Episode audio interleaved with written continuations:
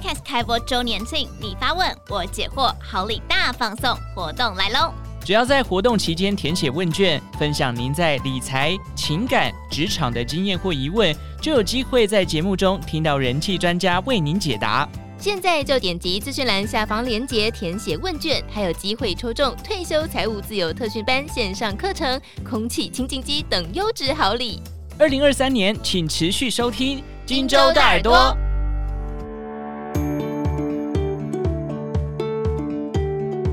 早安，大家好，欢迎收听 Morning 早安学。今天礼拜六，我们一起来认识扎根在台湾的日本工艺。日治时期是台湾美术工艺萌芽的期间，也是汇入和洋美学、迈向现代化的时刻。把坚硬木头随心所欲的弯曲改变造型，却仍保有木材自然的氛围，这是日本曲木的真意。曲木工艺在日本运用范围极广，不仅出现在大型家具上，也用于制作食器、收纳盒等。台湾目前硕果仅存的曲木木片盒制造者是位于云林的阿辉伯木艺坊。人称阿辉伯的林习辉帮木片盒喷完底漆后，趁着泡老人茶空档时这样说着：“做商品要有气质，如果没有就不要做。”难怪他年轻时会一头栽入曲木木片盒的制作。原来不止设计商品要有气质，人也要有底气。他的木片盒采手工和机械参半的生产方式，为了做出有辨识度的木片盒，阿辉伯自行研发机械设备，以配合全新的设计和制作流程。为了设计新的器型，他像数学家一般精密地运算木片弯曲的长度和角度。设计完成后，为了剔除瑕疵，他连做梦还是在画设计稿。他说自己的研究自己做，不怕失败就会成功。这是阿辉伯从业将近四十年最深刻的体悟。当其他工厂还在做柏松木木片盒时，阿辉伯就开始设计有厚度的木片盒。他说：“传统木片盒只有一层，我做到三层。初期为了研究木片该削多薄，木材要选哪种，付出了不少学费，但也因如此，才获得不能外传的成功心法。由于整块的木头密度高，不仅难以弯曲，弯曲后也容易断裂。”所以，把木头削薄，再按照纹理垂直交叉组合，将胶合层压过后，才较有韧性。另外，因应木片盒大小、厚薄需求也不同。阿辉伯说，通常小木片盒弯曲度较大，要选用较薄的木片；大木片盒则可选厚一点的。越大片的木材，在曲木时耗损率也较高，可能达到百分之四十。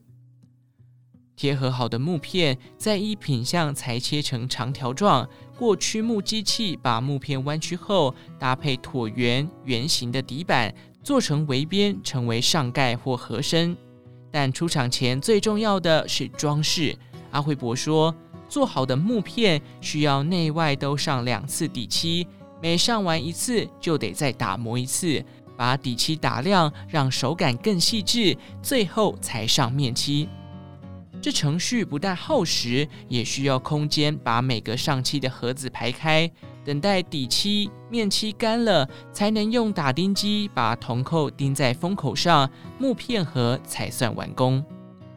阿辉博木艺坊在巅峰时期曾外销欧美与日本，也曾和国内 IKEA、星巴克等企业合作，根据客定需求发展出二十多种品项，如托盘、收纳盒、垃圾桶等。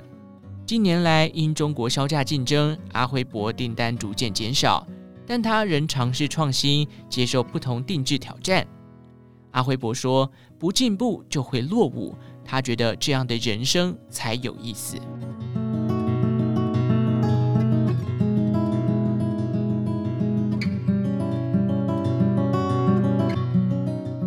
漆器落地于台中沃土。穿越百年时光，孕育了台湾漆器三大家族：陈火庆、王清霜和赖高山。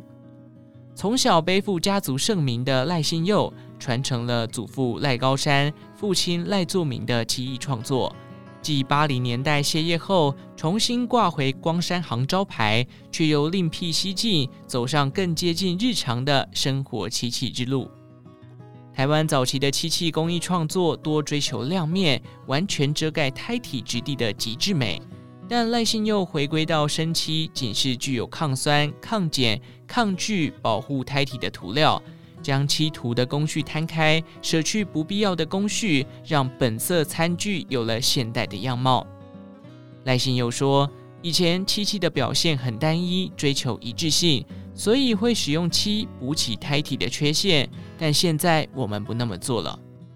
本色餐具的木胎不修补坑洞和磨平结节，保留了木头的部分手感。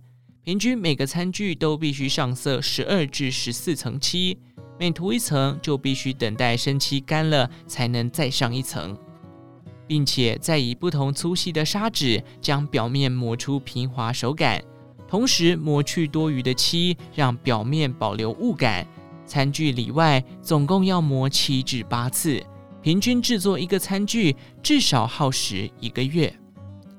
如今已能独当一面的赖信佑，入行时深觉漆艺创作门槛高，所以二零一六年挂回光山行招牌后，就不断转型，从初期以传统漆艺创作为主，转而制作女性饰品，近年却又朝着生活饰品和用品发展。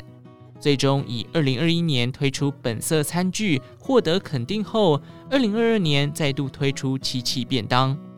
在日本，漆器已朝产业发展，从木胎的制作、布着、下地的补强、下涂、中涂、上涂的涂装、石灰的装饰等，每道工序多由专人负责。但在台湾，漆器为工艺创作，为表达创作理念，由创作者独立制作。赖信佑做法倾向日本，木胎委外制作，从木材选择起手。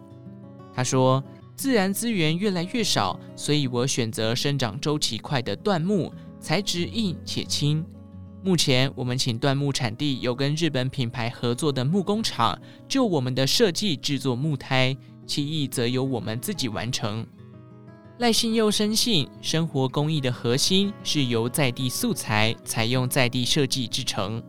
但台湾木工产业普遍高龄化，新一代因传统技艺学习门槛高，养成时间长，渐渐形成产业链断层。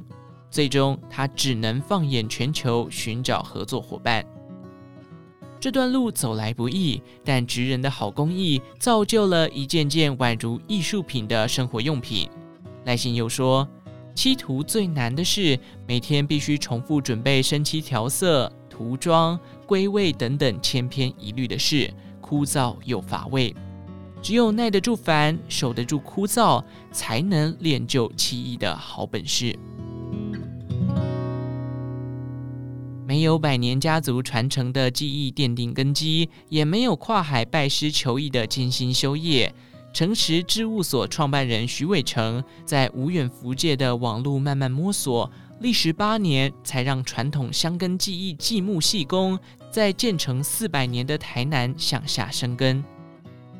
更早之前，徐伟成是从事压克力的马赛克拼贴，工作室的一隅还堆着上百片色彩缤纷的压克力片。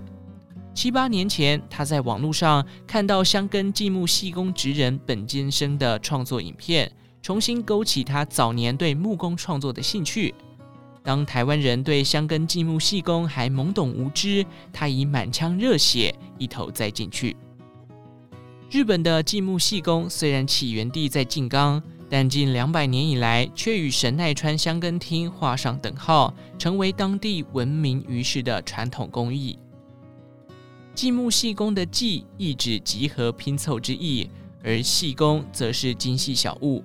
继木细工讲究的是以各种不同品种的木材，利用其木头原色，不经过颜料上色，裁切成一条条、一片片的木条、木片，组合拼贴出图样。之后，图样木块加工又可分为薄片贴合与原材削切等两种技法。薄片贴合即是将图案木块以刨刀刨成薄片，贴合在器物上作为装饰。诚实织物所的作品即为此种。至于原材削切，则是直接将做好的图案木块整块制作成器型，呈现整体图案的延伸感。因为耗材量大，价格也远比薄片贴合器物来得高。学习美工出身的徐伟成善用所学，先以电脑试排出图样后，才开始设计组装。许伟成说：“每一个程序，只要愿意花时间学习，就可以达到某个水准。但是配色关乎美感，反而最难。”裁切好的木条木片，许伟成会先以木工胶粘合后，做出基础纹样，也就是日文中所说的种木，再把种木拼在一起，成为种板。在制作种木和种板之时，都必须加压固定。徐伟成说：“基本上的工法都跟日本相同，但每一个步骤都要准确，不断微调，图样才不会歪掉，且必须确认粘合没有缝隙。”微小的误差最终会被放大，造成图样走掉、裂缝产生，付出的时间和工序也将白费。台湾诚实制物所的图样灵感多半是来自台南闽式建筑的花砖、老瓷砖或是窗花。徐伟成说：“日本积木细工的图案之所以精致细腻，完全仰赖职人经验以及完整的图案拼装流程。”唯有流程稳定，图样品质才能稳定。诚实制物所也以此为目标，初期以象征瓷砖的四方形做主图样，后期演进成较为复杂的花砖造型。且为了讲究细节，徐伟成连器型木工都自行设计、自己做。投入积木细工创作前后八年，前四年潜心研究，并至日本当地考察，成立品牌后再花四年推广。